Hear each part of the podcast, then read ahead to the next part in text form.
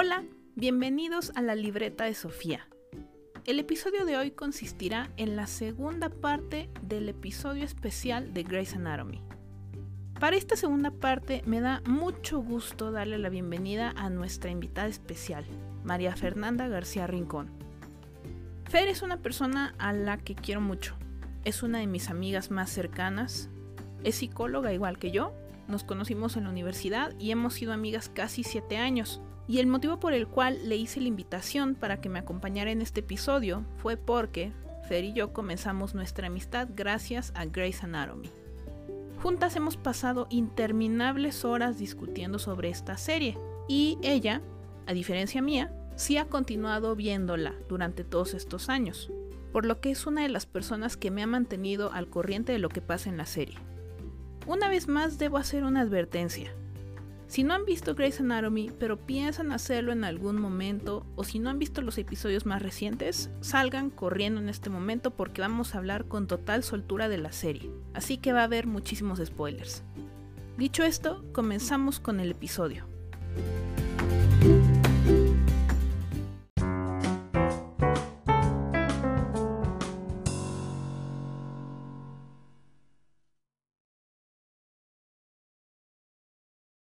Fer, bienvenida.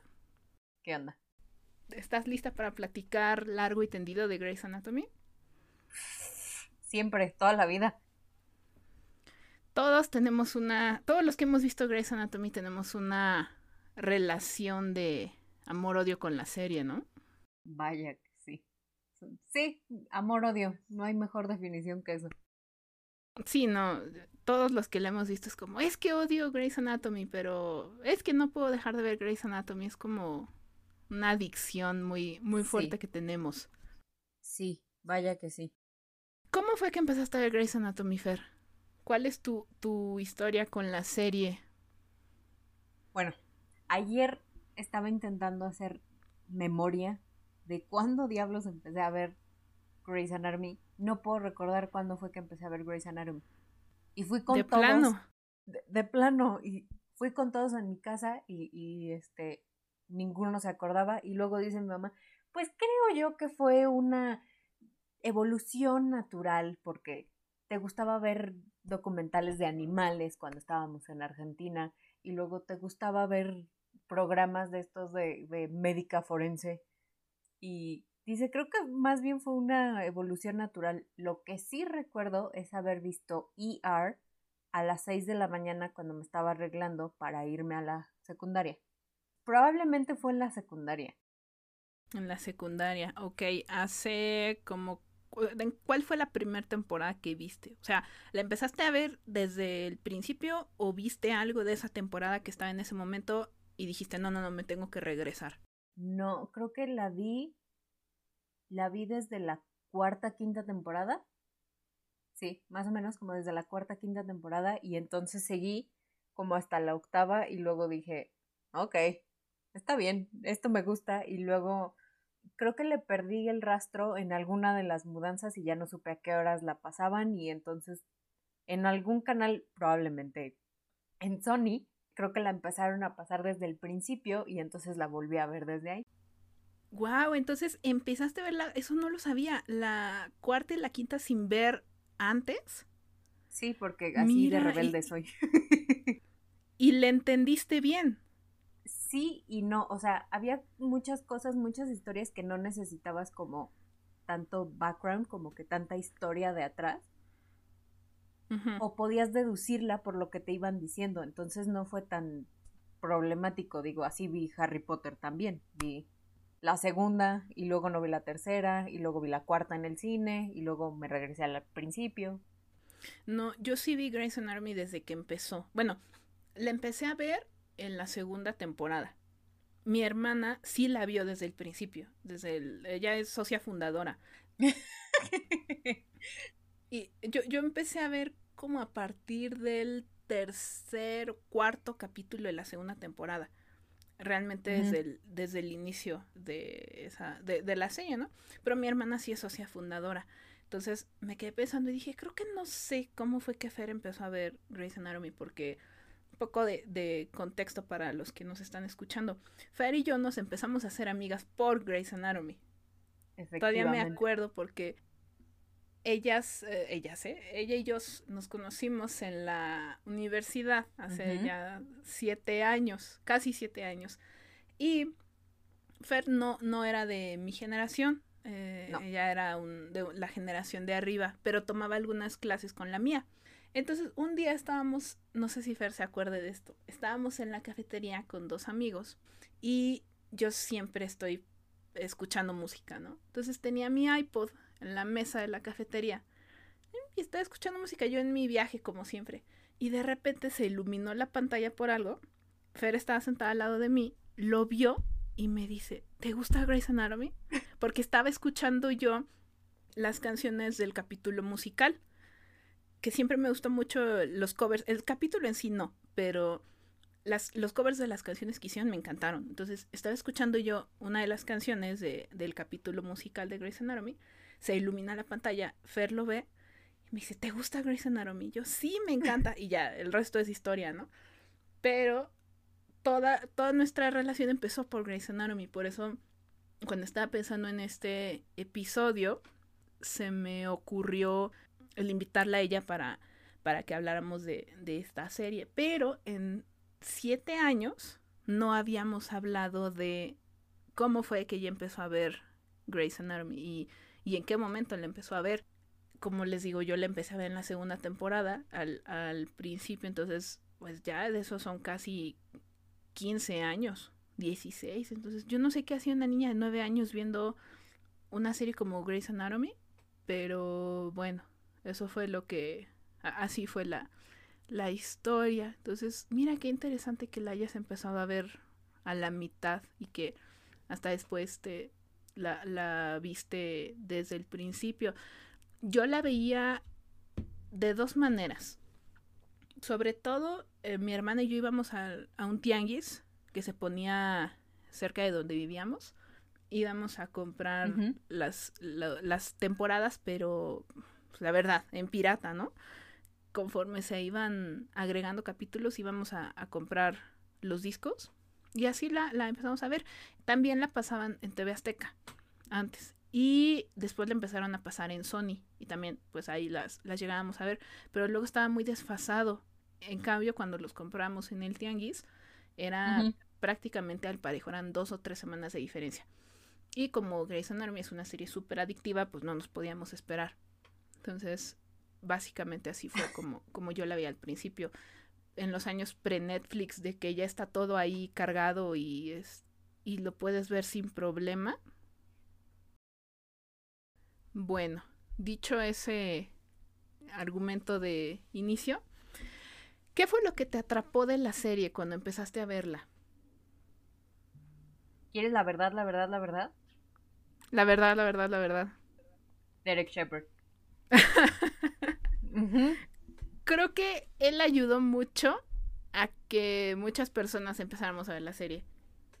Sí. La verdad es que fue, sí. Fue Derek Shepard porque en algún momento de mi vida, cuando según yo había decidido estudiar medicina, que obviamente no pasó, yo dije, wow, me encanta el cerebro, ¿no? Y cuando veía los programas estos de, de la doctora G, así se llamaba, es una médica forense, en Florida, creo.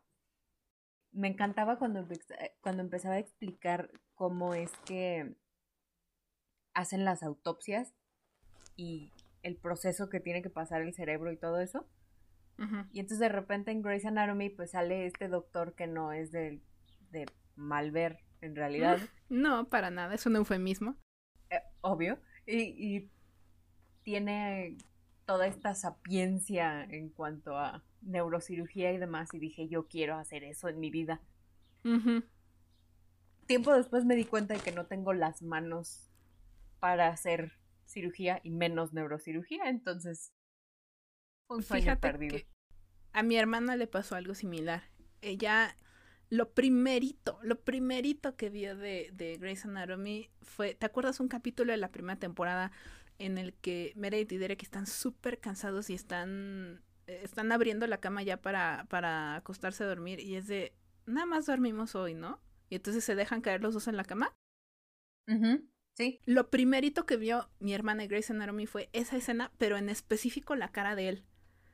Ajá. Y entonces dijo, de aquí soy.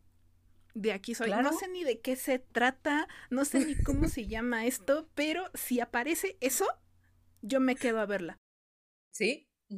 Entonces, para ella, e, eso fue lo que, lo que la trepó al barco de Grace Anatomy y ya después se preocupó en ver de qué se trataba y como las generalidades, pero lo que importaba en ese momento era ver a Derek Shepard y con eso bastó para, para que uno se enganchara.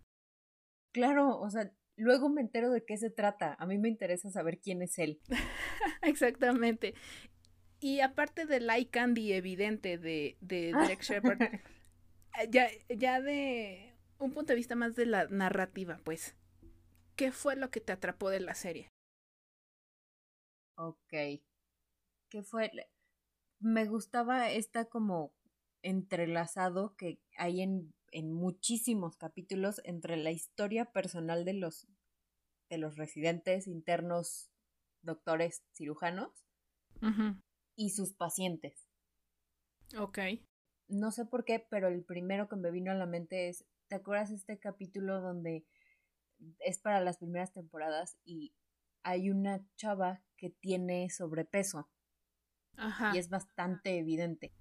Ah, la de Alex, ¿no? Esa.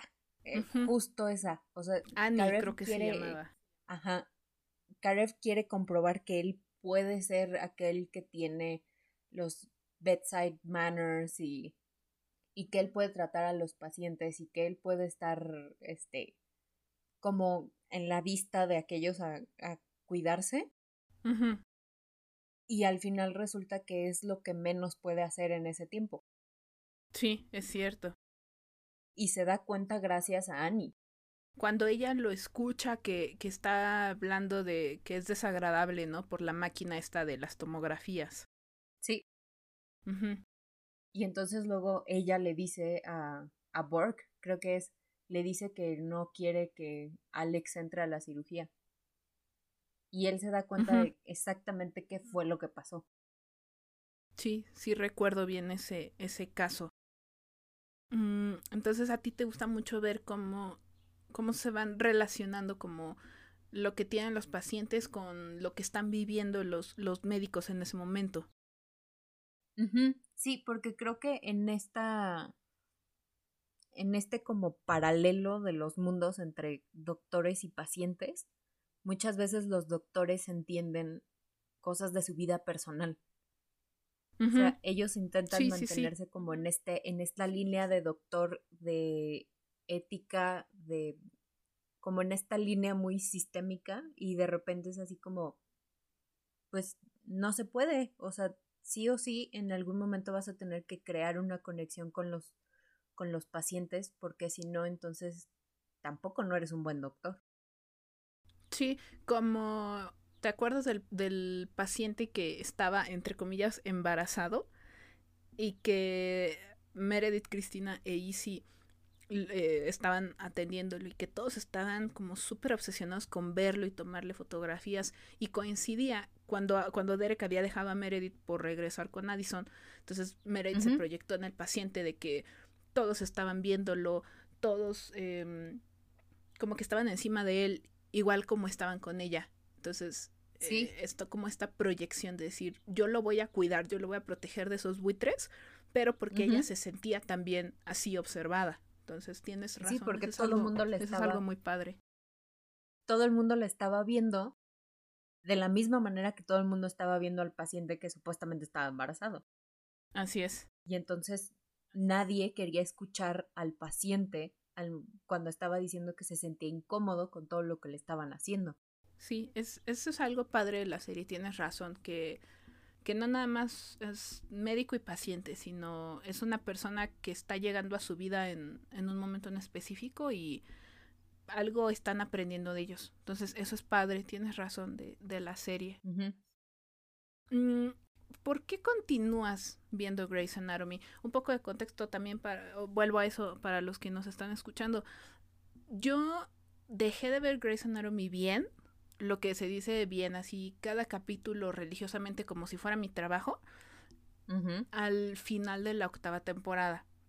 Vi varios capítulos de la novena, de la décima, de la onceava, pero cuando se murió Derek dije, bye, ya, bye, no, no, no voy a estar sufriendo de a gratis, ¿no? Pero de la doceava, ahorita que está la, la 17, ¿verdad? La 17. En e, esos cinco años, cinco temporadas, he estado al pendiente de qué ha pasado. Ya sea que, que lea los resúmenes o que le pregunte a Fer. Entonces, estoy muy al pendiente de lo que ha pasado en la serie. Ya no lo he visto, pero he visto dos, tres capítulos por morbo o algunas escenitas que, que me han interesado. como ahora que, que Derek regresó porque Meredith tiene COVID, ¿no? O lo de George, que también, eh, que, Meredith lo, lo, ve por su sueño de COVID, ¿no? O cuando Alex se fue. O sea, ese capítulo sí lo vi, sí lo vi entero, ¿no? Pero ya no he visto la serie religiosamente. Entonces, la razón por la que yo dejé de ver Grey's Anatomy es porque dije, a ver, ya no lo estoy disfrutando. Acabo de aventarme una lloradera épica porque se murió Derek. Se me hace... Era como sufrimiento innecesario. Como que ya habían pasado varias cositas así que me, que me molestaban y dije, no más. Pero he seguido al pendiente de la serie, no, no he podido dejarla ir en ese sentido. Entonces le pregunto a Fer, tú que sigues viendo Grey's Anatomy y que continúas disfrutándola, ¿por qué? ¿Qué es lo que sigues disfrutando? ¿Qué es lo que te ha mantenido ahí a pesar de que, de que Cristina se fue, que, que era un personaje que a ti te gustaba tanto? O que, eh, no sé, todas las cosas que han pasado, ¿por qué sigues ahí? Al principio fue por morbo, porque en realidad no le veía el sentido a seguirla viendo sin, sin Yang. Porque, o sea, soy, soy honesta con, con todos, este, con todos los que nos están escuchando, pero fue por morbo porque Yang era la razón por la cual en algún momento veía yo Grey's Anatomy y necesitaba sacarlo bichi de algún lado y pues Yang es fabulosa para eso, ¿no?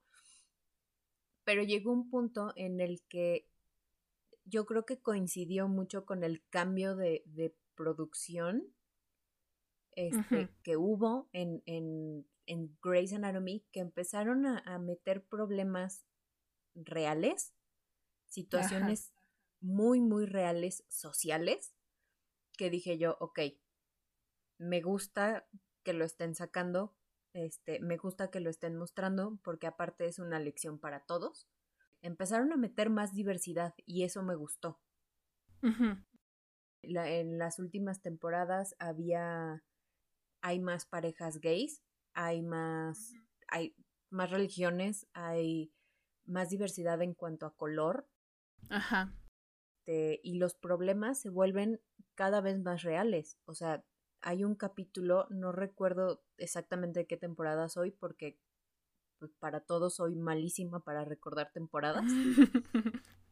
¿No? Eso, eso se lo dejo a Sophie. Yo, ah, gracias. yo no me meto. Hubo una temporada en específico cuando todavía estaba April en la serie. Un chavo de 13 años quiso entrar a su casa y, e iba a saltar por una ventana porque no traía sus llaves. Y el vecino no le respondió cuando le tocó a la puerta. Entonces, este, pues quiso saltar a su casa y le dispararon unos policías. Oh. Bien real, además. Efectivamente, y eran policías, pues, eran blancos. La familia era negra en una zona de, de dinero, ¿no? Y entonces... Mm, qué poca. Ajá, entonces cuando llega al hospital dicen, pues, ¿qué diablos pasó? Y de repente Avery se encuentra con los policías y les dice no tenían por qué haberle disparado. Y los policías quieren justificar sus acciones y él dice es un niño de 13 años, no tienes por qué dispararle. O sea, ni siquiera tendrías por qué estarlo arrestando. Y, y situaciones como muy en este sentido de, de mostrarte de verdad las, las injusticias que están pasando. Y eso es básicamente por lo cual lo veo. Eso y Meredith Grey se convirtió en un personaje completamente diferente. Ya no es Meredith Grey que depende de, de la memoria de su mamá, ya no dicta su vida de acuerdo a que su papá supuestamente la dejó y no la quiso, y ya no dicta su vida por Derek Shepard. O sea, su vida ahora ella está a cargo, ella se hace responsable y es otra Meredith Grey que la verdad me da mucho gusto estar conociendo ese lado de Meredith Grey. Te dice mucho de un personaje que después de 17 temporadas estés descubriendo cosas nuevas. No es algo fácil. Mm, sobre todo eh, en series, incluso en series cortas. Luego hay personajes que después de dos, tres temporadas dices, pues es que ya dio todo lo que tenía que dar, ¿no? Sí. Y con Meredith he visto mucha gente que dice lo mismo. Algo que yo notaba sobre todo al, principio cuando estaba como completamente comprometida en, en, el programa, era que mucha gente no le caía bien Meredith. A mí, por ejemplo, no, no era el caso. A mí Meredith siempre me, me gustó mucho como su forma de ser, sus, sus issues, los problemas que tenía. Pero eh, veía lo que decían otras personas y decía, tienen razón. O sea, es un personaje que como que es muy... A mí, para empezar, se me hace un personaje muy real. Porque tiene muchos problemas y intenta dar el, el, paso y esos problemas la jalan. Entonces, eh, la Meredith de, las temporadas que, que, yo vi ya bien, es tiene mucho este problema y te frustra porque así somos las personas. Entonces, eh, luego la gente como que le desesperaba porque dices, pues es ficción, o sea, quiero ver un, personaje como que más fuerte y, y Meredith dentro de su fortaleza era muy vulnerable y yo creo que eso a la gente le podía desesperar, así de, ay, otra vez ahí va a, no sé, sabotear su relación con, con Derek porque tiene miedo. Pues sí, pero es que eso es normal. O sea, si, si ves su, su historia de vida, entiendes de dónde viene todo su miedo y todo su, su resistencia, ¿no? Pero luego, cómo a poco a poco va avanzando y, y cuando el, el, turning point, el momento que en el que para mí Meredith empezó toda su transformación, fue en la cuarta temporada, cuando empezó a ir a terapia. fue, eh, fue un avance muy lento el que tuvo, pero culmina ahora que, que tú dices de, de la Meredith que, que ya no está a la sombra de su mamá, que, que sí perdió a Derek, pero no se fue para abajo. O sea, sí fue un, fue un periodo de duelo muy importante y muy considerable y todavía le duele claramente. Porque siempre te duele perder, perder a una persona que quieres, ¿no? Pero que no es algo, su duelo no la define. Efectivamente. eso a mí se me hace padre, ¿no? Dentro de lo furiosa que me hizo que, que mataran a Derek, me llama la atención ver ese progreso, de decir, mi duelo no me define. Y sí, siempre va a estar ahí y siempre lo voy a recordar, pero yo sigo adelante porque yo sigo aquí. Entonces, eso a mí se me hace muy padre y, y es, es, algo que sí vale la pena rescatar de, de la serie dentro de todo lo que ha pasado y que, como dices tú, mucha gente de la que la sigue viendo, que lleva años viéndola, es o por morbo o porque dicen ya le invertí mucho.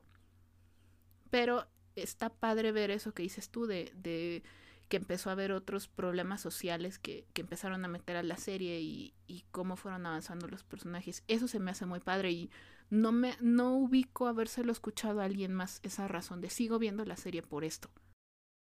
Sí, han habido momentos que de verdad me han me han hecho llorar porque me han dado me he dado cuenta, gracias a ellos, de uno, el privilegio que tengo, dos, las cosas que yo podría hacer y tres, que son problemas que pasan en todo el mundo. Es un programa que se desenvuelve en Estados Unidos, en Seattle, pero no porque pasen ahí significa que no estén pasando en todo el resto del mundo. Y entonces yo creo que con este cambio de, de producción y de, y de productores ejecutivos y no sé qué tanto haya influido también la, la salida de Shonda Rhimes de la línea de productores, pero le ha dado muchísimo más realismo y, y me han hecho llorar porque no puedo creer que haya padres, por ejemplo, que le tengan que dar una plática a sus hijos acerca de qué hacer cuando se encuentran a la policía. Claro, como lo que pasa con Bailey, ¿no? Eh, justo por eso, o sea, sí sabía que se daba, pero una cosa es saber que se da y otra cosa es que un programa que tú admiras te refleje esa realidad. Sí. Entonces, a veces los programas sirven para que la gente se dé cuenta de cuál es la realidad. Y eso es lo que están haciendo con Grey's Anatomy. Sí, y ahora que mencionas lo de Bailey con su hijo, está cañón ver que, que una mujer como Bailey, que, que ha marcado la vida de tantas personas y que es tan poderosa y que incluso en algún capítulo dicen, espiritualmente Bailey está por encima de todos, ¿no? Apenas era residente, pero ella ya mandaba ver a alguien que, que tiene como ese poder espiritual, tenga que decirle a su hijo, oye, si, si algún día ves que la policía te, te intimida, di tu nombre completo, di dónde vives, di quién es tu mamá, que tu mamá es eh, la jefa de cirugía de tal hospital, no pongas resistencia, no hagas nada. Esa escena yo la vi, es esas escenitas que, que he visto de, de, capítulos sin ver el capítulo completo, y me pegó mucho porque dije, wow, realmente no, nadie está salvo. Entonces, y es un, es un problema que como dices tú, no solamente es en Estados Unidos, es en cualquier parte del mundo. Eh, a nosotros como, como latinos también nos pasa, eh, a los asiáticos les pasa, a cualquier persona que se vea distinta, que, que no sea blanca, está en, en peligro. Entonces, es, es padre eso que dices, que, que estén usando su plataforma para mandar esos mensajes. Sí, sobre todo porque la mayoría del elenco entiende cuál es la importancia de estar peleando por todos estos problemas. Sí, cada quien tiene como motivos personales también para, para estar tan comprometido. Entonces, eso, eso está padre y, tienes toda la razón en, en recuperarlo.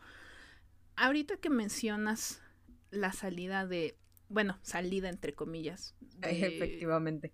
De Shonda Rhimes como miembro activo de la producción, me veo forzada a hacer esta, esta pregunta dos preguntas más bien, dos preguntas en una.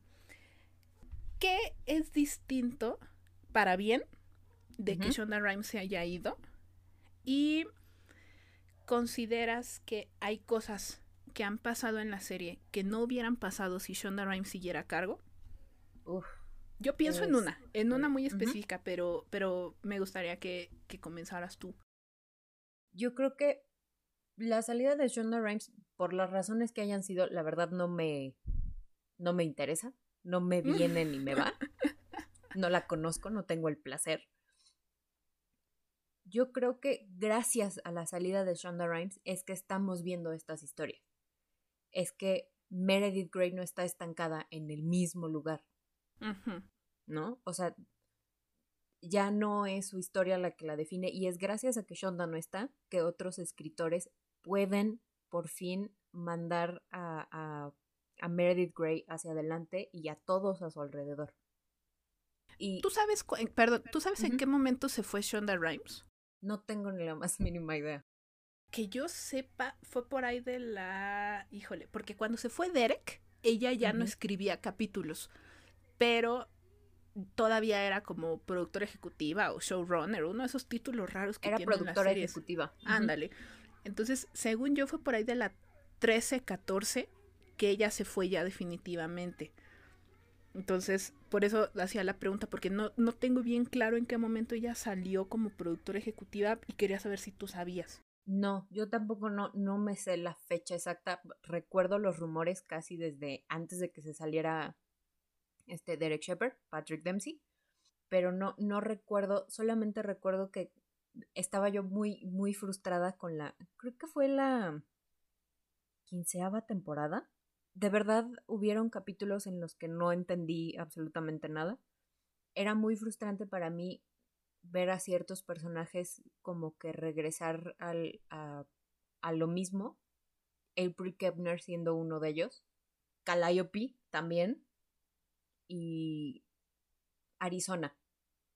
Eran, eran personajes que probablemente pudieron haber dado más, pero por la misma historia en círculo que llevaban todos los personajes, para mí fue muy frustrante y me acuerdo que dije, Shonda Rhimes necesita salirse del, de la serie. Sí, ya le estaba haciendo más daño, ¿no? Ya.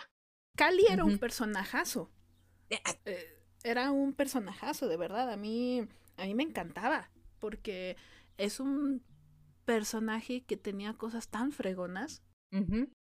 Que era muy segura de sí misma, pero también vulnerable cuando le pasaba algo. Sí. Que era fuerte, que era muy inteligente, que también era simpática, pero era una mujer real. Ajá.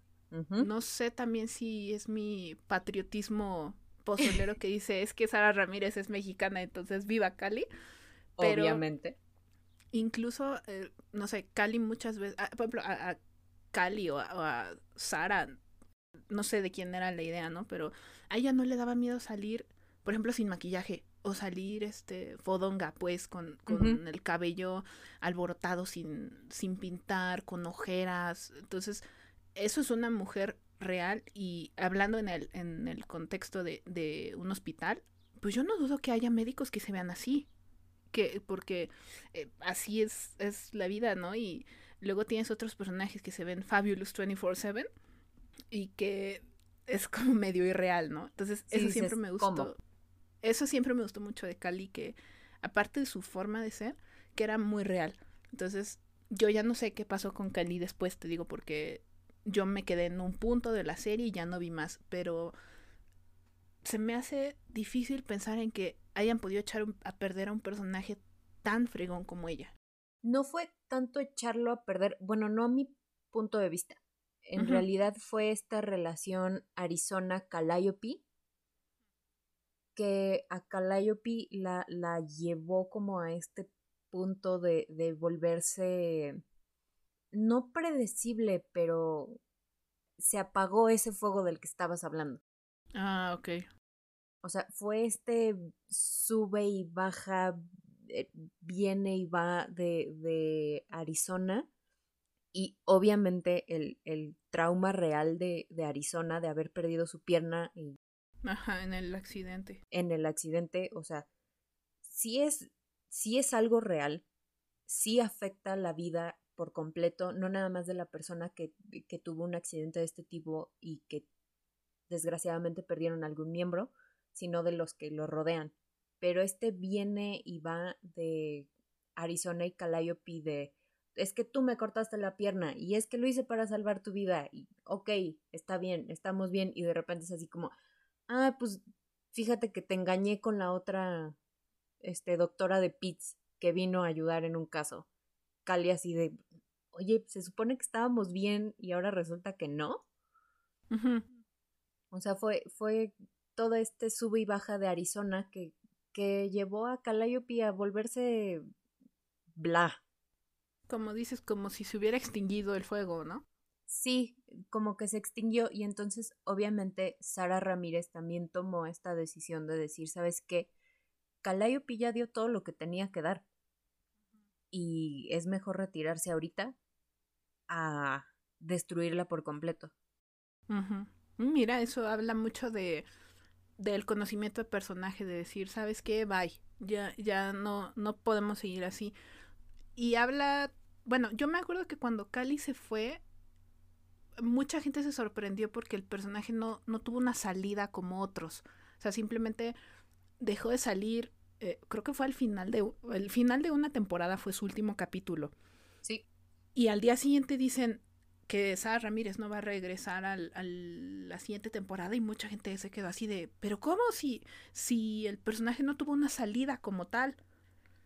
Entonces, eso es, para mí es, ay, bueno, cada, cada actor decide, ¿no? Pero eh, también eh, la frustración de que un personaje se vaya así a mí me puede, de verdad. Y a mí fíjate que no me ese hecho no me, no me molestó porque al final Calliope apareció también de la nada. Sí, sí, se, se, fue como llegó, ¿no? Efectivamente, y entonces, pues digo, uno como fan siempre tiene la esperanza de que cuando te dejan un final así, pues probablemente regresen. Sí. No creo que sea el caso de Sara Ramírez, la verdad, pero ella se fue como llegó y para mí fue el final digno de, de Sara, de Calliope. Sí, sí, sí, sí. Eh, pues te digo, tú, tú sabes más de eso que yo porque, te digo, yo ya no lo seguí, pero yo con la idea que me quedé, digo, me cuesta creer que un personaje tan bueno como Cali se, se fuera así. Entonces es, es extraño. Pero volviendo a, lo de Shonda Rhimes, ¿tú crees que esta, este declive, pues, en algunos personajes, en, en los en las storylines de, de, algunos personajes, fue por su gestión, por, por, por su culpa, por así decirlo, eh, por donde ella quería seguir llevando la serie? No creo, yo creo que es más complejo que, que solamente Shonda Rhimes porque obviamente están este, productores que son de la televisora, que, que quieren seguir viendo a algunos personajes y no quieres que lo saquen y... O sea, yo creo que, yo creo que involucra a, a muchísimas más personas afuera de Shonda Rhimes, pero sí creo que Shonda Rhimes tenía una visión para ciertos personajes y era muy clara, era muy precisa y no se quería desviar tanto de esa visión. Como que le faltaba cierta apertura. Sí. Sí. Em, porque sí, todo, todo esto comenzó por lo que mencionabas, que con la salida de Shonda empezaron a pasar cosas que puede que con Shonda no hayan pasado. Entonces, algo en concreto que tú crees que si Shonda siguiera no hubiera pasado. Mm. yo no creo que Meredith hubiera crecido tanto como persona. Sí. No, no creo que, que, hubiera podido llegar como a esta, a esta evolución que tú en algún momento mencionabas lo de la terapia. Meredith se enfrentó no nada más a esa primera terapia con la psicóloga, sino a otra terapia con otro psicólogo que también le abrió muchísimas puertas, porque ella juraba que estaba bien sola y que ella era feliz sola, que ella no necesitaba a todo este gran grupo de apoyo y familia que tiene adentro de, del hospital. Para mí ese fue el otro momento que no hubiera pasado si hubiera estado Shonda, no hubiera crecido de esa manera. Puede ser, porque como que, aunque Meredith creció bastante en, en esas como temporadas en medio, cuarta, quinta, sexta temporada, Mm, todavía no alcanzaba como que el 100% de, de ese potencial. Digo, nadie alcanza nunca el 100%, pero aunque creció mucho en esas tres temporadas, todavía tú sabías que le faltaba. Entonces, puede que Shonda quisiera mantenerla ahí. Como, no, no, no, este, yo quiero que, que regreses a, a, esta como parte dark and twisty y, y, como a la dependencia de la mamá y la sombra de la mamá y todo esto, como, como no dejar que lo que ella avanzara más allá de eso. Porque, seamos honestos, este, en, en el mundo de la televisión, eso pues es entretenimiento. Claro, eso es lo, eso es el rating. Entonces, eh, la, la dark and twisted idea de Meredith era lo que empujaba la serie, sobre todo al principio, lo que la detonó.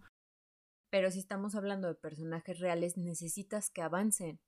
Claro. Porque entonces la gente, así como se puede identificar con esta parte de ¿por qué estás haciendo eso otra vez cuando ya sabes que no funciona? También la gente se puede dar cuenta de que, ok, te pudiste haber tropezado con la misma piedra 40 veces, pero puedes seguir adelante. Así es. Yo sí no creo que hubiera pasado con Shonda ahí todavía. Y sí, lo que, recuperando lo que te decía hace un momento, tanto hay personajes que de plano después de dos, tres temporadas dices, ya, ya no dan nada más este personaje, ya que se vaya, como hay otros que te sorprenden, y son pocos los que dices, quiero seguirlo viendo, sigue creciendo, sigue eh, convirtiéndose en una mejor versión de sí mismo, ¿no?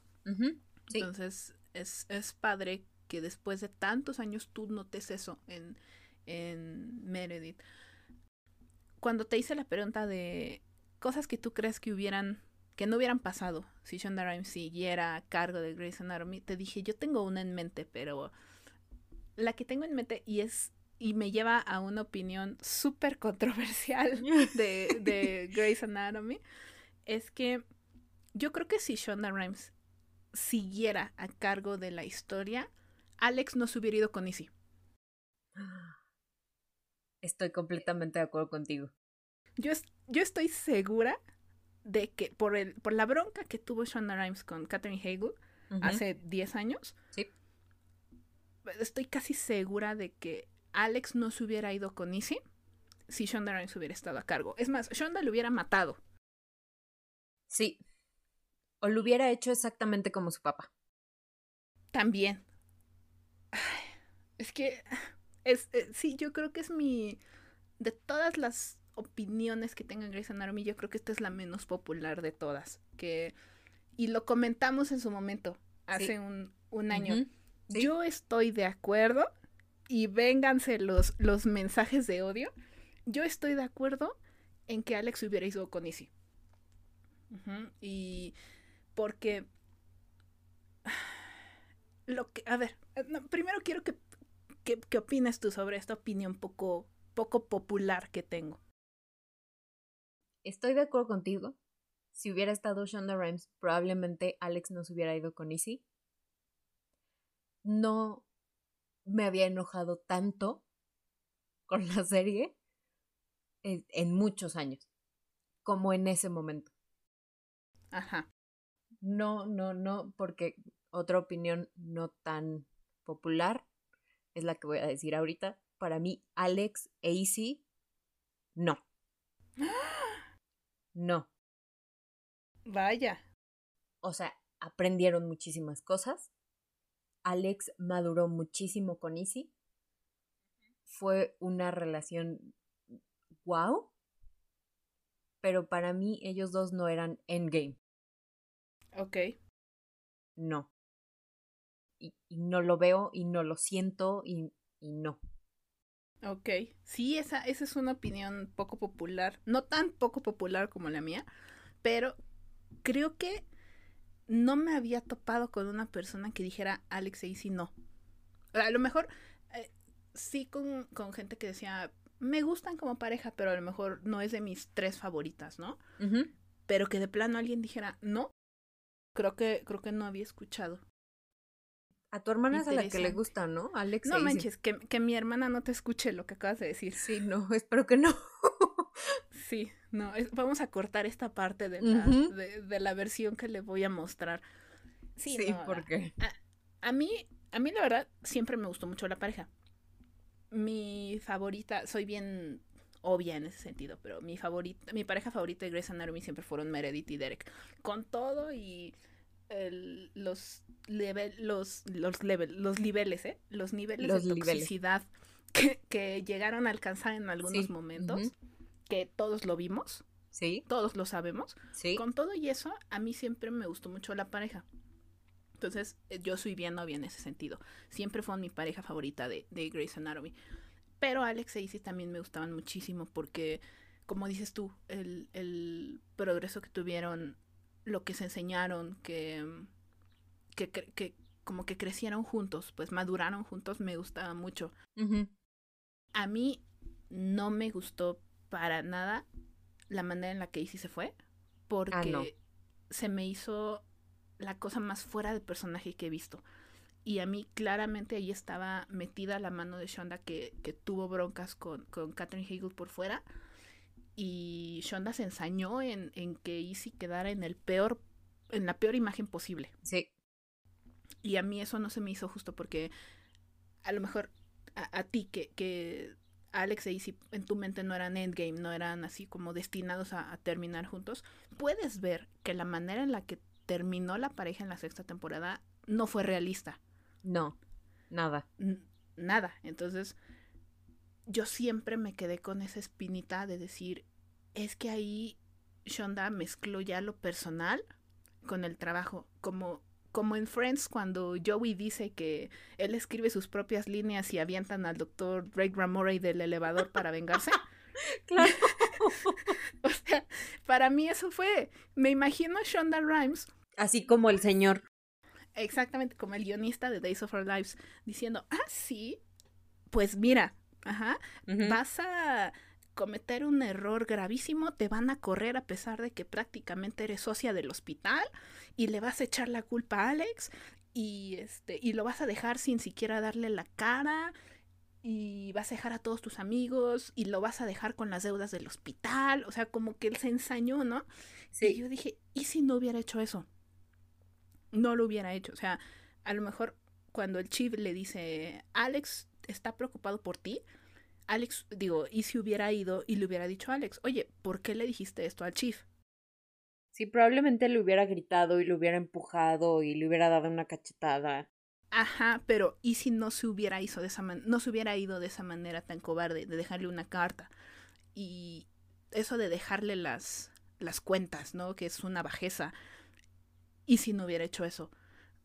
Entonces, aunque Easy nunca fue de mis personajes favoritos, no concibo que el personaje que yo conocí hubiera hecho eso. Entonces, para mí es claro que Shonda mezcló sus broncas personales con el personaje y se encargó de destruirlo y de que toda la gente terminara odiándola. Tanto a Izzy como a Catherine Hagel. Entonces, yo siempre me quedé con esa espinita de, de decir, es que Shonda metió a cizaña a propósito. Entonces, 10 años después, Shonda ya no está. Krista Bernoff, que, que, fue la jefa de guionistas de la primera a la séptima temporada, viene la hora de que el personaje de Alex salga y trae de regreso a Izzy, aunque sea de manera simbólica. Ajá. Y dije, para mí que como Krista Bernoff estuvo muy cerca de Shonda Rhimes, también ha de haber pensado que fue injusta la manera en la que salió el personaje y por eso el cierre que le quiso dar a Alex fue que regresara con Izzy, porque ella sabía que si Shonda no hubiera metido la manota, Alex y Izzy hubieran terminado juntos. Entonces, sí, fue injusto para, para Joe y el hecho de que Alex la hubiera dejado de la misma manera en que Izzy lo dejó a él. es, es una... no puedo decir qué es, ¿no? Pero yo creo que si Krista Bernoff lo hizo, fue porque ella se echó todo el proceso fuera de cámara que hubo entre Shonda y Catherine Hagel y dijo, si Shonda no hubiera metido la mano y si Alex hubieran terminado juntos. Entonces por eso ella, no sé si, si quiso darle esa justicia a la pareja de, de decir, pues ahora terminan juntos. Entonces, a mí por eso me gustó, porque dentro de... Soy, soy bien patética, si quieres, de, decir, ándele, ándele, yo sabía, yo sabía que como que fue mi, mi momento de, de felicidad, de decir, wow, o sea, como que cerré mi ciclo de, de furia. Ajá. Diez años, al fin tuve mi closure, ¿no? Entonces, yo siempre lo vi así, como que, que Krista le dio ese cierre a los personajes, porque ella vio que Shonda Rhimes fue injusta hace 10 años. Entonces dijo, pues ahora yo le voy a dar este cierre al personaje y me vale lo que digan, pero en mi mente este es, el como final lógico del personaje. Exactamente, exactamente. En mi mente así debieron de haber terminado. Y no me importa lo que me digan, porque ahora yo estoy a cargo. Entonces, así debieron de haber terminado si Shonda no hubiera metido la mano. Pues, así lo vi yo. Pues es que sí suena, suena muy lógico. En ese proceso de pensamiento que tienes, pues sí suena muy lógico. Que Cristina al, final dijera, ¿sabes qué? Aquí tienes el final digno de Easy y Alex. Y al final tienen los dos hijos y al final es una casa en la granja y al final Alex va a seguir haciendo lo que le gusta y Easy sigue siendo doctora y ahora todos felices. ¿No? Sí. Eso no quita que haya sido injusto para Joe, por ejemplo. Porque, bueno, yo no, yo no conozco a Joe como tú. Yo, yo vi realmente muy poco del personaje. Pero quitando al, más bien haciendo a un lado mi, mi pettiness de, de decir, ay, qué bueno que Izzy y Alex quedaron juntos, maldita Shonda, púdrete.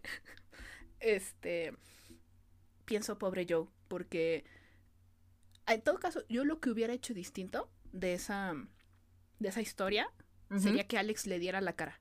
Eso sí no te lo compro. No te compro que Alex se hubiera ido así. No, yo tampoco. Eso sí no. Yo creo que si le hubieran agregado ese detalle, hubiera sido mejor recibido lo que pasó. Sí. Si Alex se hubiera plantado frente a Joe y le hubiera dicho, quiero que nos divorciemos porque me enteré de esto y me di cuenta de que sigo amando a Izzy, quiero estar con ella y quiero estar con mis hijos, hubiera sido mejor recibido lo que pasó, porque al menos le hubiera dado la cara. Y aparte, hubiera sido más dentro de las de la actitud y del carácter que Alex ha desarrollado durante toda la serie. Ajá. O sea, el, el afrontar sus problemas y el afrontar sus decisiones y decir, ¿sabes qué? Sí te amo Joe, pero no te amo de la misma manera que amo a Izzy. Y necesito irme porque tú y yo sabemos lo que es crecer sin un padre. Joe hubiera podido recibir muchísimo mejor esa noticia que él solamente me dejó aquí con este departamento que yo compré para los dos, que decoramos los dos, en el que vivimos los dos, en el que tú tantas veces me dijiste que no amabas a Izzy. Sí, lo, lo entiendo. Y yo creo, te digo, hablando con, más bien viendo opiniones de, de otros fans sobre este tema, yo me atrevo a decir que lo que le molestó a la mayoría no fue tanto que, que Alex se fuera con Izzy, porque decían, ok, sí, tienen una historia y, y lo de los hijos y demás. El, el motivo lo pueden entender. Lo que no les gustó fue el cómo. Efectivamente. Más que si hubiera ido con Izzy es como, ok, sí, lo entiendo, a lo mejor hace 10 años yo lo shipeaba y me dolió muchísimo que se fueran, entonces me gusta que hayan tenido el cierre. Lo que la gente no toleró fue el cómo yo eso es, eh, me, atrevo a decir eso, que el problema de la gente fue con que se haya ido de esa manera tan cobarde. Completamente de acuerdo con eso. Pero, híjole, mira, yo no, no sé si a ti te lo... Estoy casi segura de que sí, en alguno de mis eh, pequeños discursos de Grey's Anatomy. y se lo decía a mi hermana cuando cuando decía, es que Easy se fue y no sé qué tanto, y che serie, que se vaya al demonio, ¿no? Ajá. Yo le decía, mira, tenían todo para matar a Easy, pero ni mandado a hacer. Ajá. La enfermedad grave. El que ella estaba luchando por su vida, pero la enfermedad no cedía. La boda. Tenían todo para que Easy se fuera y que se fuera por la puerta grande además, así de, pues se fue luchando, ¿no? Y, y todos sus amigos intentaron salvarla, pero pues simplemente así es la vida, ¿no? Pero pues no pasó. Ajá, tenían todo para que, para que sí se fuera en grande y no pasó. Entonces yo, yo le decía a mi hermana, güey, si, es, si no mataron a Izzy, a pesar de que tenían todo para hacerlo, es por algo. Te apuesto lo que quieras a que cuando, si en algún momento Justin Chambers se quiere ir, van a traer a Izzy de regreso de alguna manera para, para darle cierre a Alex, te lo aseguro. Sí. Y, y decían, no, y empezaba a despotricar, ¿no? Y yo, no, escúchame. es, es que e, eso de los embriones. Fue una puerta súper abierta. Ajá, o sea, lo dejaron abiertísimo. Y luego tú me dijiste que alguna vez que te pregunté si lo habían vuelto a mencionar, que sí, que sí lo habían mencionado. Sí el personaje de Izzy como que nunca se fue al 100%, de repente la mencionaban o eh, Alex la recordaba, entonces ese tipo de cositas me hacían pensar, a Izzy no la mataron, ni han dicho, porque también la pudieron haber matado off screen. Alex pudo haber recibido una llamada de la mamá de Izzy diciéndole, pues, ¿qué crees que le regresó el cáncer y se murió? Sí. Ajá. No lo hicieron. Y en mi mente yo decía, si no lo hicieron, es porque en algún momento, si se requiere, están guardando esa, e, e, ese recurso, como Borg con Cristina. Sí. Eso es lo que yo pensaba. Por eso no se me hizo tan descabellado que al final Alex se fuera con Izzy, porque los, nunca cerraron esa puerta. No, y en realidad no era descabellado para nadie. Simplemente no te esperabas que el personaje de Alex Karev saliera de esa manera, porque fue muy obvio. O sea, entre que era tan obvio que te rehusabas a verlo. Exacto. O sea, de repente ya no aparecía en todos los capítulos o de repente Meredith nada más hablaba con Alex por teléfono, pero ya no aparecía y Ah, eso no lo sabía. ajá, y Joe este intentaba mandarle mensajes a Alex, pero no le respondía, o sea, era tan obvio que no querías verlo hasta que fue inevitable como fan, como admirador de la serie decir, pues es que se fue y todo el mundo sabe con quién se fue. Exacto. Me- ¿Te acuerdas que cuando anunciaron que ya no iba a regresar después del capítulo del juicio de Meredith, tú y yo nos pusimos a especular? Sí, Bueno, tú y yo y todos los fans de Grey's Anatomy, ¿no? Y como que tú y yo decíamos, pues es que mira, tanto puede ser que em, fue a ver a su mamá y tuvo un accidente.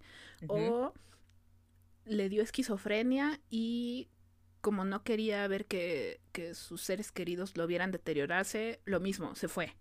O se suicidó. tuvo un accidente ahí espantoso. Ajá, pero como que el, el elefante en el cuarto era el Easy, ¿no? Sí, Pero tú lo sabías sí, y yo lo tenía en mente. Hasta que de repente como que alguien se animó ahí a decir, oye, ¿y si se fue con Easy? ajá, Y entonces volví a, a mencionar lo de los embriones, ¿no? sí, y lo más probable es que haya sido tú en esa conversación No me acuerdo, lo voy a buscar. la que dijo lo de Easy y yo dije, no. Es ¿Por que las dos estábamos así de, sí, un accidente, no sé qué. Oye, ¿y si se fue con Easy? Y fue de, Mm. No. entonces, yo estoy casi segura de que todos, lo primero en lo que pensaron fue Easy. Sí, sí. Yo también pensé en Easy primero, pero me rehusaba a creerlo. Ajá, se rehusaban a creerlo o no le decían, pero estoy segura de que todos pensaron Easy. Entonces, ahí está, o sea, era, era lo lógico y Krista lo sabe y por eso lo hizo. Y Justin Chambers lo sabe, y Ellen Pompeo lo sabe. Todo el mundo lo todo el sabe, lo mundo sabe. Como la canción de la Sonora, creo que es de la Sonora, sí. Y Ellen Pompeo lo sabe, lo sabe. Y Justin Chambers lo sabe, lo sabe. Y Sí, Krista claro. Lo sabe, lo sabe. Entonces, ah, pues ah, Ellen misma pa- eh, subió una foto en Instagram o algo así en la que decía que para ella era la mejor decisión, ¿no? Sí, Ahí está.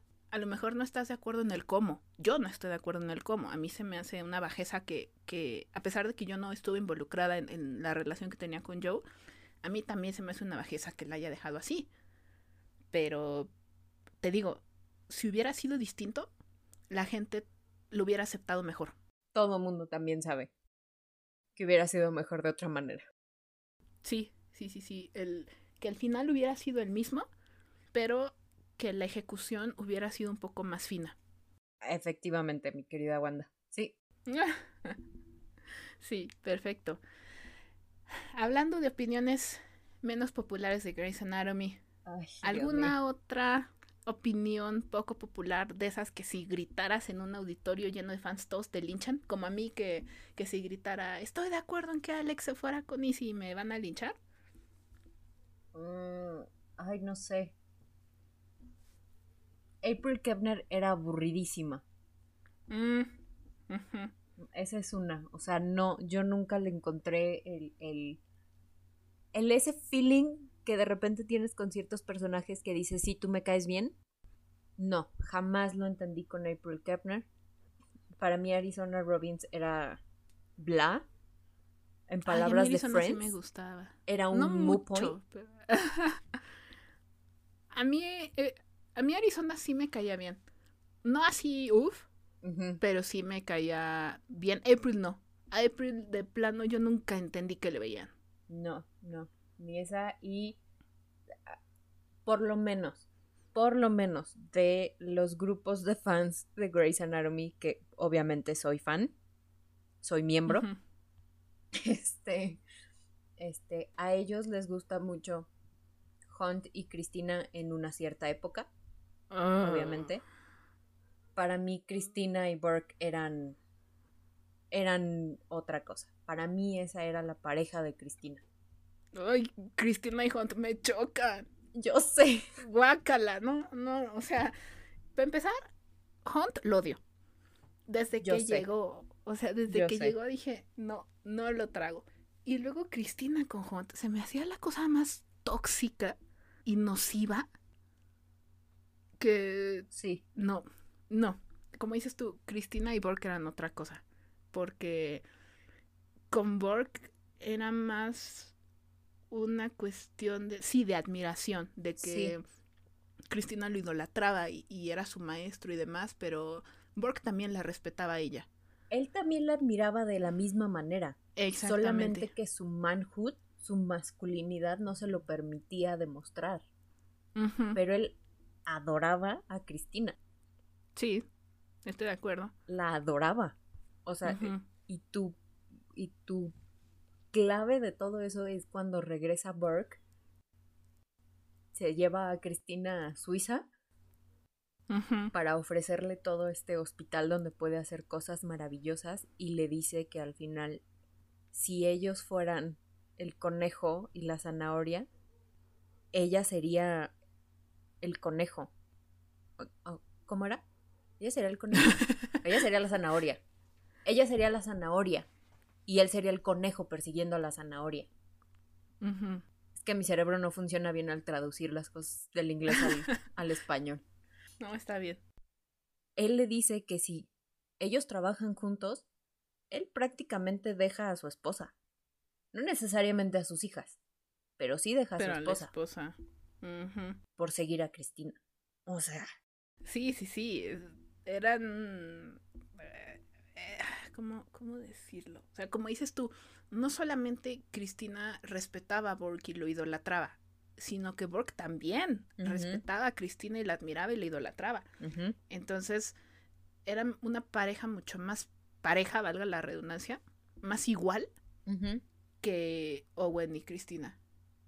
Sí. Porque para mí hay pocas cosas tan tóxicas como en una pareja cuando uno de los miembros se pone como que la misión de mejorar al otro. Ese fue el más gravísimo error que pudo haber cometido Owen Hunt con Christina Young. Entonces, el hecho de que Hunt estaba obsesionado con, con hacer a Cristina como él quería y que Cristina también se hizo su meta personal el, ayudar a Hunt porque estaba herido y demás, para mí ese fue un gran no. Sí. No, definitivamente no. Ahí dije bye. Entonces, sí tienen, eh, más bien tenían mucha química, no lo voy a negar, pero a mí nunca me gustó su relación. Porque a mí me, gustaron muy nociva. A mí me gustaron los momentos románticos antes de que empezara la relación. Como este cuando Cristina va caminando por el pasillo que está leyendo el diario de, de Ellis Gray. Ah, y que de repente todo se vuelve cámara lenta. Y solamente se rozan la mano o sea, esos momentos como románticos me gustaron mucho entre Owen y Cristina, pero Owen y Cristina como pareja a, largo plazo, no. Y creo que ya sé cuál sería mi opinión controversial en la que si me paro en un en algún lugar me linchan. Amelia Shepard es mejor neurocirujana que Derek Shepard. Ay, no tengo que decir porque yo ya no vi a Emilia en Grey's Anatomy. Sí. Ay, sí, ya, ya no tengo mucho que decir, pero... Probablemente alguna persona que está escuchando esto me va a querer Diría.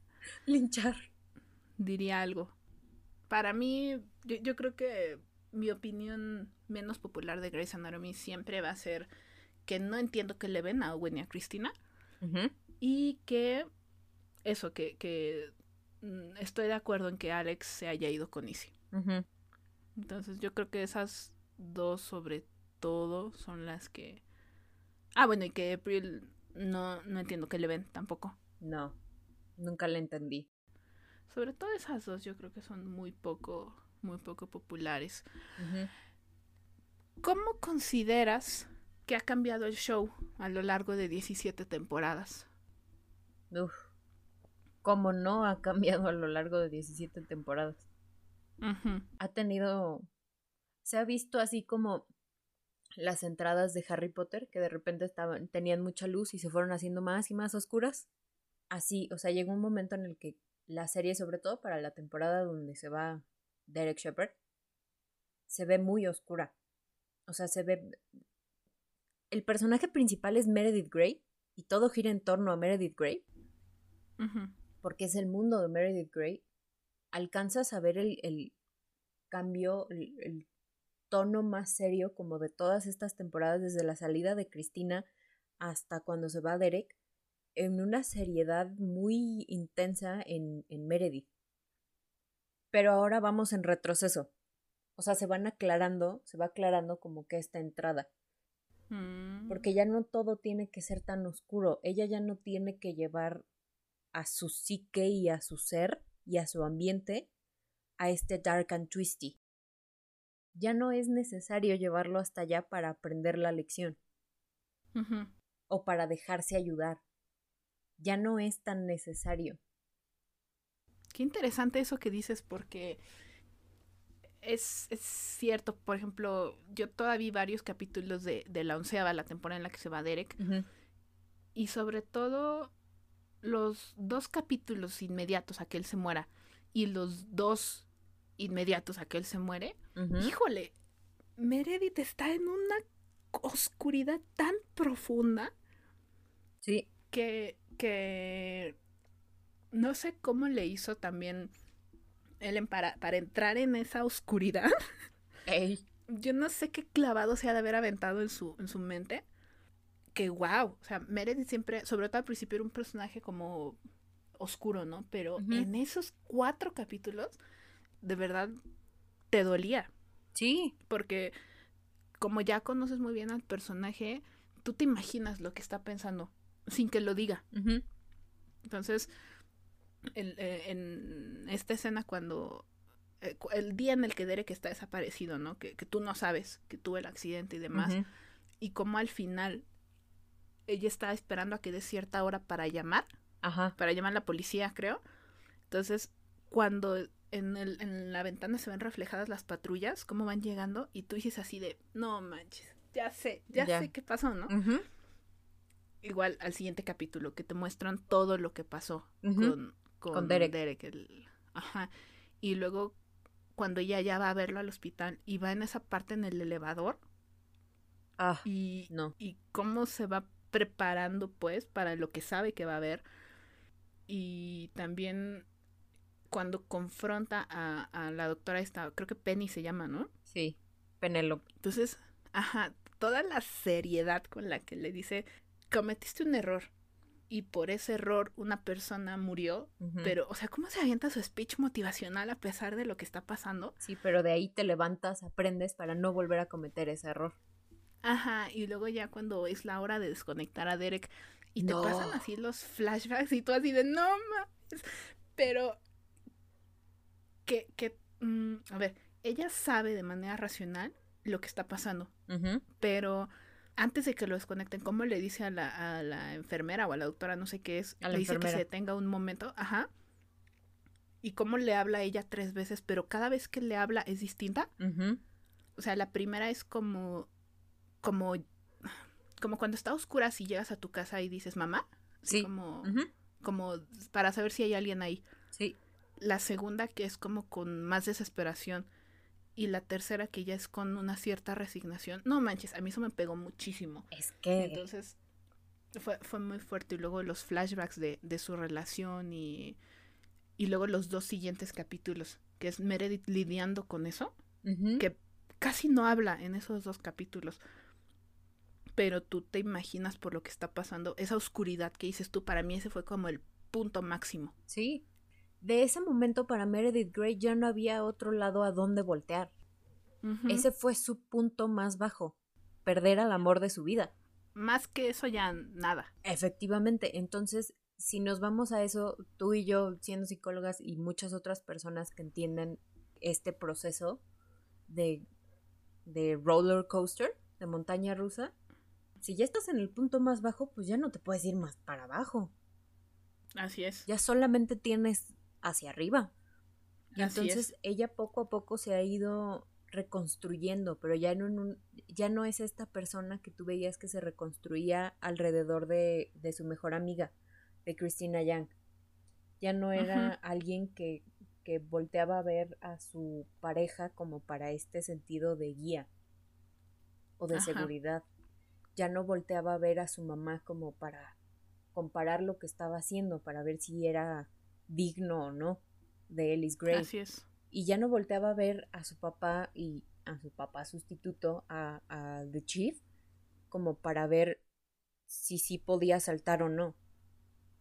O sea, ya no volteaba a ver a todas estas personas. Meredith Grey se tuvo que reconstruir con Meredith Grey y alrededor de Meredith Grey. Y los otros personajes lo ven y se dan cuenta de que si ella pudo salir adelante, yo puedo salir adelante. ¿No? Y si ella se pudo reconstruir, pues entonces yo me puedo reconstruir también. Y no tiene que ser alrededor de una persona. Es alrededor mío. Y entonces muchos otros personajes de maneras muy distintas han seguido ese, ese ejemplo, han seguido ese camino, se están volviendo individuos. Y entonces dices, wow, este es el cambio que quizás necesitaba la serie para renovarse y dejar de ser este murder todo el tiempo. Y me duele porque yo era murder trash, o sea, yo, yo soy una...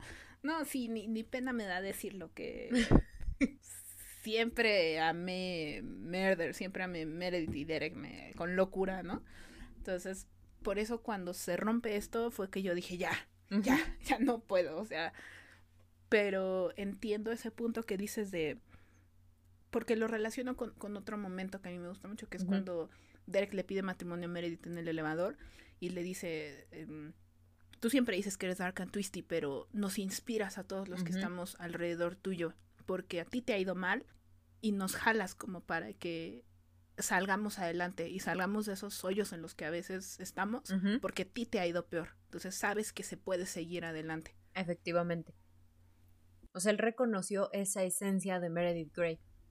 Y en algún momento Meredith Grey lo perdió de en el sentimiento, en la emoción lo perdió.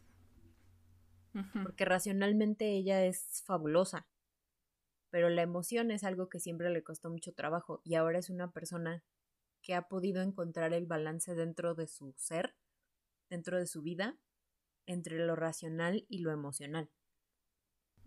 Obviamente a veces te va a llevar la costumbre y a Meredith a veces la lleva la costumbre, porque al final de cuentas, pues es un ser humano, ¿no? Pero ya ha encontrado este balance entre lo emocional y lo racional y entre el trabajo y lo familiar y poco a poco va avanzando. Entonces... Sí, sí, me gusta mucho esa forma de plantear lo que tienes porque a veces nos enganchamos mucho como en el enojo de que no, no están, tu serie no va como a ti te gustaría y dejas de ver estas cosas, entonces es, es padre el enfoque que le das. ¿Qué diferencia? Que no todo, es, es, es parecida a la pregunta, pero yo te pregunté cómo consideras que ha cambiado el show a lo largo de 17 temporadas. Ahora te pregunto, ¿qué es diferente del Grey's Anatomy actual comparándolo con el, el Grey's viejo, el de la primera mitad? El realismo. Te sientes, por lo menos yo, no, no sé otras personas y no sé las personas que lo están escuchando, pero para mí es el realismo, las emociones son más alcanzas a conectarte con ellas y alcanzas a empatizar con las emociones de los personajes. De de repente o con el chief y sus problemas maritales alcanzas a, a, sentir el dolor del chief, pero alcanzas a percibir el por qué se siente defraudado por su esposa. O alcanzas como la situación, las situaciones justamente son más allegadas a la realidad de, estos problemas raciales o este hubo un momento en el que Maggie, la nueva jefa de cardiología, dice, ok, pues sí, puedo operar a la a mi prima y la opera y no sale bien porque fallece. Pues son situaciones en las que yo me imagino que muchos doctores cirujanos en el mundo se han enfrentado a esta situación y muchos han dicho que no, porque obviamente es familia y otros han dicho que sí y el resultado no es favorable y las repercusiones que tiene en esta persona y en la familia, dices, wow. A veces se te olvida que el doctor que te está atendiendo también tiene problemas. Entonces ya no nada más te están mostrando esta parte de, de somos doctores aprendiendo cómo funciona el mundo adentro de un hospital. Y nos estamos conociendo y todo mundo se acuesta con todo mundo. ¿No? Sino que ahora ya son adultos, la mayoría con, hijos, con divorciados. Entonces, sí, Ya, es, ya es otro feeling, ya no es, ya no vamos por la vida acostándonos con todo mundo y ya no vamos por la vida con nuestros shots de tequila encima. No, ya, ya, seriedad, por favor. Es un poco más serio, pero es, es más real en cuanto a... La gente madura y la gente crece. Efectivamente. Sí, o sea, Meredith no se va a comportar igual ahorita que en la segunda o la tercera temporada. Es como emocionalmente más madura la serie. Interesante. Ok. Ahora, ¿crees que la serie ya cumplió su propósito? ¿O le quedan historias por contar? Porque al día de hoy, 2 de marzo del 2021, no sabemos si la serie va a continuar después de que termine esta temporada, que ha estado intensa, ¿eh? Hasta yo, la, hasta yo he vuelto a ver varios, vi tres capítulos, no, dos capítulos enteros y escenitas de, de, los otros por el tema del COVID. Entonces, ¿tú crees que la serie ya cumplió su propósito o le quedan historias por contar? Pues como fan empedernida y, y enamorada de la serie todavía después de tantos años, yo diría que todavía le hacen falta historias por contar. Pero, y es un gran pero, si tus escritores y los actores no tienen más que contar, no le busques.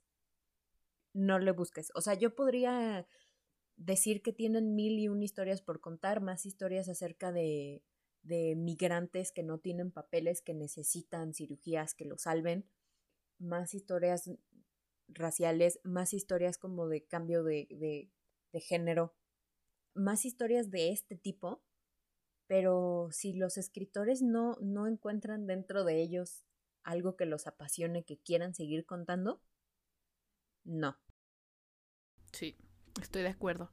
Estoy de acuerdo porque se nota cuando un actor ya está cansado del personaje o cuando los escritores ya están cansados de escribir. Se nota. Entonces, ¿tú crees que es el caso de Grey's Anatomy? Yo no creo que sea el caso de Grey's Anatomy, sobre todo por esto del COVID. Esto del COVID dio a conocer muchísimas otras historias y la comunidad médica, y con esto incluyo también a camilleros, laboratoristas, todo el personal, intendencia, tienen historias que contar y bastante intensas acerca de lo que están viviendo ellos adentro del hospital. Un burnout súper intenso, ahora sí que muchas personas que habían encontrado como su, no forma de escape, pero como que esta metodología para poder ver a un siguiente paciente después de la pérdida de uno, ahora ya muchos de esos métodos que utilizaban ya no les funcionan. Entonces, ¿cuáles van a ser las secuelas tanto profesionales como personales para todos este, este personal médico? yo creo que todavía tienen historias que contar desde ese punto de vista que también es, es una parte que ha sido muy importante para los, los escritores y para los actores de Grey's Anatomy también. Obviamente entendemos que es una serie, pero intentan seguir ciertas cosas reales de la comunidad médica. Fíjate que he visto mucha gente que no le gusta que, que varias series hayan retomado el tema del COVID porque dicen, ya lo estoy viendo en tiempo real, como para verlo también en la serie, que es mi distracción. Pero yo creo que en Grey's Anatomy, que es una serie que ha ido en tiempo real y que aparte es en un hospital, estaba cañón que no lo retomaran. Y por lo que he visto, creo que lo han hecho bien. Y el hecho de, de darle COVID a Meredith y a partir de esto detonar toda esta parte de volver a ver a Derek y ver a George y eh, reflexionar sobre qué pasaría con sus hijos, por ejemplo, si ella se muriera. Entonces, a mí en lo personal, como fan de Grey's Anatomy, que, que pues no diría era, porque lo sigo siendo. O sea, desde el momento en el que sigo estando al pendiente de qué pasa. Sigue siendo fan de Grey's Anatomy. Exactamente, y, le tengo un cariño impresionante a la serie de, de las temporadas 1 a las 6, que son las que me gustan. 7 y 8, 7, 8, 9, 10 y 11 las vi por compromiso, pero por el gran cariño que siempre le tenía a Grey's Anatomy, por todo lo que me ha dado, yo creo que Grey's Anatomy no merece irse todavía en este contexto del COVID. No sé, no me imagino que Grey's Anatomy se acabe en dos meses. Grey's Anatomy, que es la serie médica más longeva que ha existido y que todos en algún momento, aunque sea le hemos escuchado o hemos visto episodios con todo esto del streaming, Grey's Anatomy merece irse en grande. Sí. Merece irse con una temporada diseñada para ser la última. A menos que esta sea la última y simplemente no lo hayan dicho y, y desde el principio tuvieron eso en mente, pero lo dudo.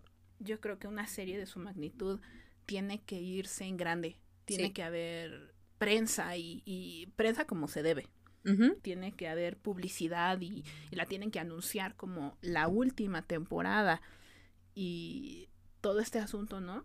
Entonces, por esa parte, me gustaría que, tuviera una temporada más para, para que se vayan bien. Y tú y yo lo hemos platicado muchas veces. Una serie que ha tenido tantas temporadas, tantos personajes, tantas historias, bien diseñada podría tener una última temporada maravillosa. Sí. Y aparte podrían recuperar muchos fans como yo o como otros que dejaron de verla porque Mark y Lexi eran su pareja favorita y se murieron, o ah. porque Cristina se fue, o porque, no sé, Cali, Arizona, X o Y razón, que fans que dejaron de verla, si se enteran, va a salir la última temporada de Grey's Anatomy y prometen que es una temporada para los fans, tanto que llevan 17 años viéndola como los que la vieron en algún momento y se fueron, o los que apenas empezaron a verla hace seis meses. Sí. Si lo manejan de una manera adecuada, yo creo que se podrían aventar una última temporada padrísima. Sí. Entonces, por eso me gustaría verlo. Me gustaría que regresaran por lo menos un año más para verlo. Sí, y tampoco no es necesario, ah, en mi muy humilde punto de vista, tampoco no es necesario que le des una, un ciclo cerrado a todos los personajes y que su vida ya esté resuelta, ¿no? Porque así no es la vida. Sí. ¿No?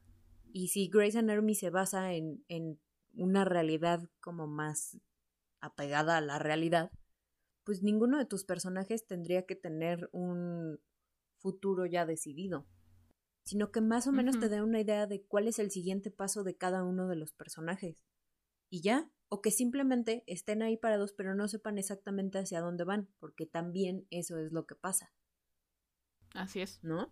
Entonces, pero como dices tú, y estoy completamente de acuerdo en eso, si de verdad le ponen el 200% más de lo que siempre le han dado a la serie, podrían hacer una última temporada fabulosa y fantástica y le das un buen cierre a una serie que se lo merece. Sí, la verdad es que sí. Que ha sacado a, a directores que han ganado premios por sus participaciones en Grey's Anatomy. Sí, la verdad es que yo creo que se lo merece Grey's Anatomy y nos lo merecemos los fans. Y, y los fans de distintos... Uh, Grey's Anatomy tiene muchos tipos de fans, como decía. Los que nos gustaba mucho, pero dejamos de verla por cualquier razón. Los que siguen y los que empezaron apenas, yo creo que todos necesitos, merecemos un final padre, un final también para darle el cierre. Te digo, con tantos personajes que ha habido, podrían dedicarle un capítulo a cada personaje que se ha ido y les sobra. Sí. Más bien les faltarían episodios. Entonces, a mí me encantaría eso, me encantaría que trajeran a personajes que se fueron, aunque sea nada más para, para ver qué les ha pasado, cómo ha sido su vida. No sé, yo creo que estaría muy padre una última temporada bien hecha. Sí. Ya para concluir nuestro episodio especial, una última pregunta. Échale. ¿Viejo Grace o nuevo Grace? Ah. Lo siento, pero es obligada. Y aquí no se vale decir cada una es distinta. Sí, ya. Cada, cada, cada mitad es distinta, pero. Me imaginaba. ¿Viejo Grace o nuevo Grace? Ay, eso no es una pregunta justa. Es obligada en cualquier serie larga. Sí. Te preguntan la primera mitad o la segunda mitad. Es como cuando te preguntan que si te gustó el final de How I Met Your Mother. Ah, bueno, sí, pero luego hablamos de eso. Sí. Algún otro Sí, día. ese es otro, ese es otro tema porque todavía no sano, entonces Bueno, luego hay que dedicarle un capítulo a How I Met Your Mother. efectivamente, nada más haciendo pausa en Grey's Anatomy, siguiendo un poquito con How I Met Your Mother. Yo empecé la serie conociendo el final de How I Met Your Mother. Ah, igual yo. Porque recuerdo así vívidamente, te lo juro que lo recuerdo. Estaba en la prepa, estaba en Tijuana, tenía un compañero llamado Mac que le fascinaba How I Met Your Mother. Y entonces yo no tenía ni la más mínima idea de qué estaba hablando. La verdad no estaba interesada en How I Met Your Mother. Yo estaba interesada en Glee, Ah, ok. ¿no? Eso carcomía mi vida. Glee. Y este, y entonces de repente llega un día así temprano en la mañana. Fer, ¿y yo qué? Y yo no sé qué estaba haciendo en mi banca. De seguro le estaba pintando. Y me dijo, ¿te puedo contar el final de How I Met Your Mother? Y yo, adelante. Y dice, ¿no te preocupa? No. Y dice, ¿no la vas a ver? Y le digo, pues sí, lo más probable es que se me olvide. Este, y entonces literal me contó todo el final de How I Met Your Mother, De principio a fin. de principio a fin, con detalles y todo. Y yo, wow, qué intenso. Y entonces le pregunto, como tú sabes, en, Qué intenso. en, en la misma moda de Fernanda, ¿estamos o no de acuerdo con ese final? Él dice, no, no estamos de acuerdo y que no sé qué. Y yo, ok, no estamos de acuerdo. No estamos de acuerdo. Te apoyo. ¿Cuál es el problema? ¿A, a quién vamos a partirle la cara? Sí, ¿a dónde vamos? A ver, tú nomás dime qué día, qué horas y vamos y nos encontramos con los escritores. Lo mismo me hizo con Doctor House. O sea, yo sé el final de Doctor House y me quedé como en la tercera temporada de Doctor House, Pero sabes en qué se acaba. pero sé en qué se termina. Ujú. No, igual, yo cuando empecé a ver How I Met Your Mother ya sabía con lujo de detalle en qué se acababa. Fer, yo te he contado, el primer capítulo que vi de Friends fue el final. Yo no puedo con eso. Entonces, y aún así me gustó. Eso te habla muy bien de una serie, que aunque sepas cómo se acaba, aún así la disfrutes. Sí. Entonces, pero Ay, volviendo a. Grey's Anatomy del viejo Grey, ya compraste tiempo. Sí, ya compré tiempo, ya. Tiene que ser el viejo Grace y solamente, solamente por Derek Shepard. Y por ah, para- pero es que Max Timmy. para empezar, no, no, no. Ah, bueno, sí, es que te iba a decir, no te, no te delimité el viejo Grace o el nuevo Grace. Para mí, el viejo Grace es temporadas, es debatible, pero yo diría uno a la ocho. Sí, ya hasta sabía. que se mueren, hasta que se mueren Lexi, y no solamente porque ese momento parte a la mitad la serie, sino porque es cuando Mark y Lexi se van. Ma- Mark y. Lexi se mueren y Meredith, Alex, Christina empiezan a hacer attendings y llegan otros personajes que le dan nueva vida a la serie, como. Joe.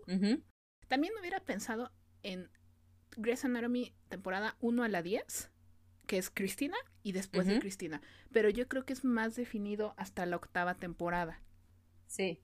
No, sí, sí, estoy de acuerdo contigo. Aunque mi personaje favorito de toda la serie es Christina Yang, estoy de acuerdo con tu Lo división. sé, lo sé, yo lo sé. Ah, esa me dolió tanto. Pero al menos Cristina no se murió, se fue como los grandes.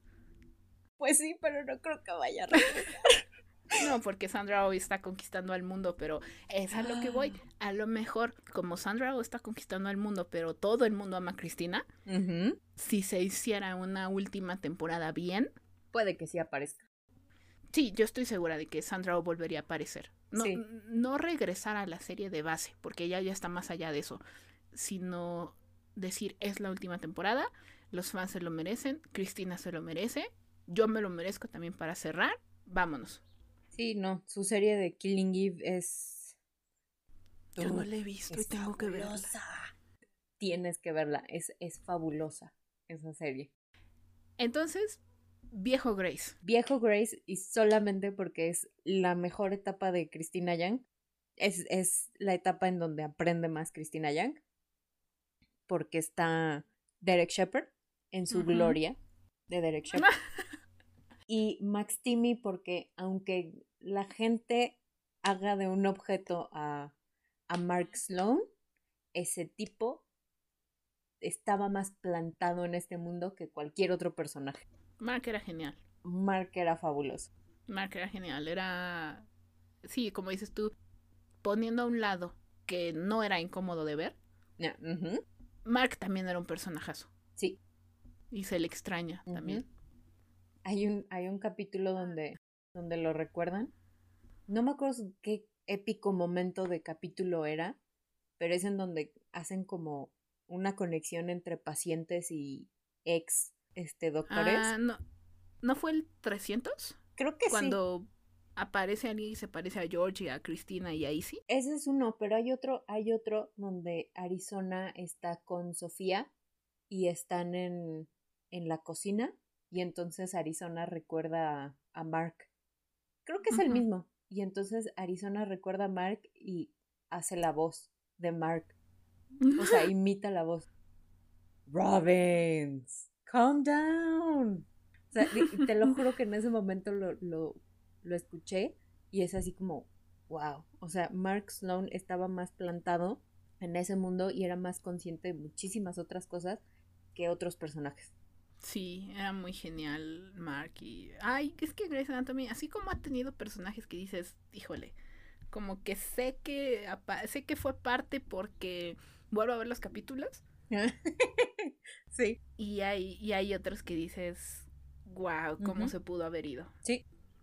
Eso es lo, eso es lo padre de cuando es una temporada tan, tan larga que hay de todo. Sí. De verdad hay de todo. Ay, pues estuvo muy padre la plática de Grey's Anatomy. Yo creo que hay que hacer una segunda parte porque tanto que hablar de esta serie. Podríamos hablar horas de esto. Ujú, Sí, de verdad, de verdad podríamos hablar horas de esto y, y ya la semana que... en- No, en dos semanas hay capítulo otra vez, ¿no? O algo así. Creo que son dos semanas, sí. Mira qué rápido. Yo me acuerdo que en diciembre la gente estaba así de, no, como que hasta marzo y ve. Bueno, vivimos en un marzo eterno ahorita, pero sí. Vivimos en un marzo eterno, así es. Entonces, wow, a ver qué, qué nos separa ese siguiente capítulo. A ver qué pasa. A ver cuál es el tercer Sí. personaje que se va a aparecer. Ahorita de repente yo estoy muy involucrada en Grey's Anatomy por lo de los sueños de COVID de Meredith. Pero sí, eso fue lo que me trajo de regreso. Yo vi Derek y ahí estoy.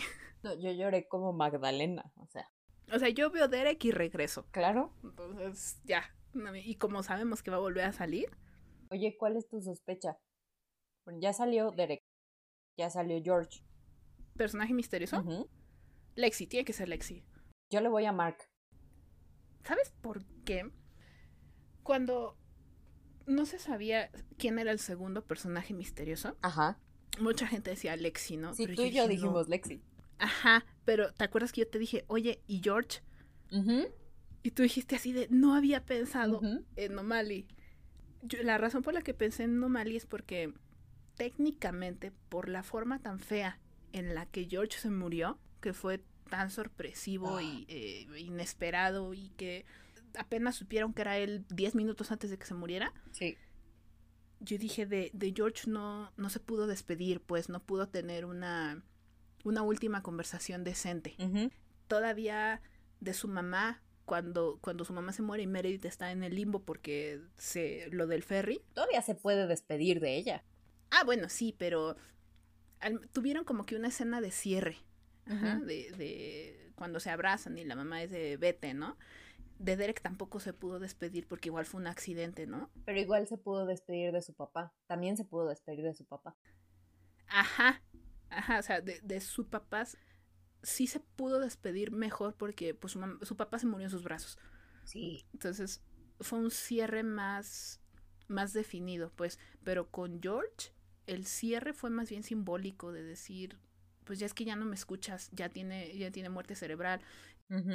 Derek lo mismo, aunque igual le pudo decir, vete, vamos a estar bien, pues no es lo mismo. Lexi, que tuvo una muerte tan horrible, Ah. tan horrible y completamente inmerecida para un personaje como ella, tampoco pudo despedirse de su hermana. Entonces, en mi lógica yo decía, tiene sentido que sean ellos tres. Derek, pues, porque era el amor de su vida. George, porque era de sus amigos más cercanos, quien se murió muy joven. Y. Lexi, que era su hermana y que después de un inicio muy áspero, terminaron siendo muy cercanas, muy tumultuoso, terminaron siendo muy cercanas y Lexi tuvo una muerte horrible.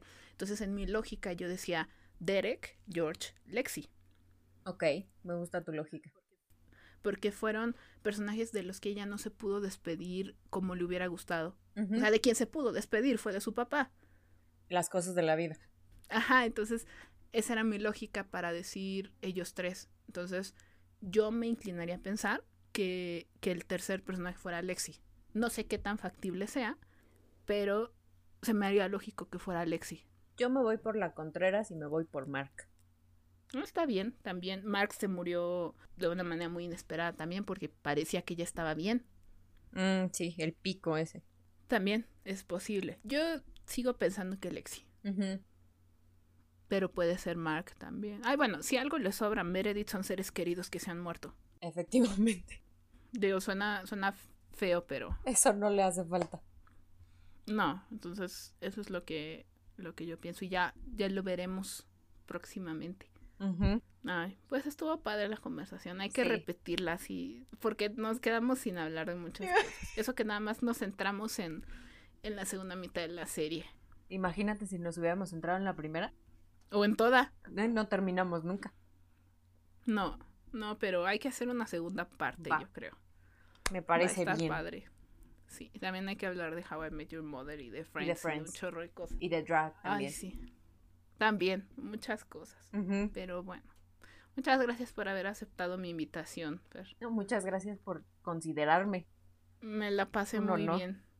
Ah, ojalá también te la hayas pasado bien. Claro. Eso no Qué se bueno. duda, compañera. Ay, qué bueno. Ojalá pronto podamos vernos ya de manera presencial, no nada más con camarita. Ay, ya sé. Algún día. Sí, sí se va a poder. Pero bueno. Fue un gusto platicar de Grey's Anatomy contigo, Fer. Igualmente. Con la sapiencia de, de la señorita Sophie. Ay, no. No, nada más es choro y que luego cuando me apasiona algo, cállenme. Entonces, I feel you. todos somos así. Ujú. Bueno, muchas gracias por haber estado en este capítulo especial de Grey's Anatomy. Gracias por invitarme. Bye. Bye.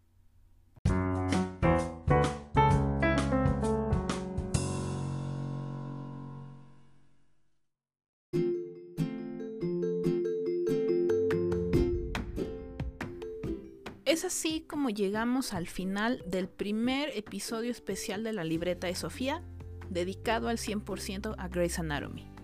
Agradezco muchísimo a Luis y a Fer que me hayan acompañado, que me hayan regalado algo de su valioso tiempo para grabar estos episodios, y también a ustedes por haberlo escuchado. Espero que les haya gustado, que se hayan divertido, y los invito a que estén pendientes del próximo episodio del podcast. Hasta luego.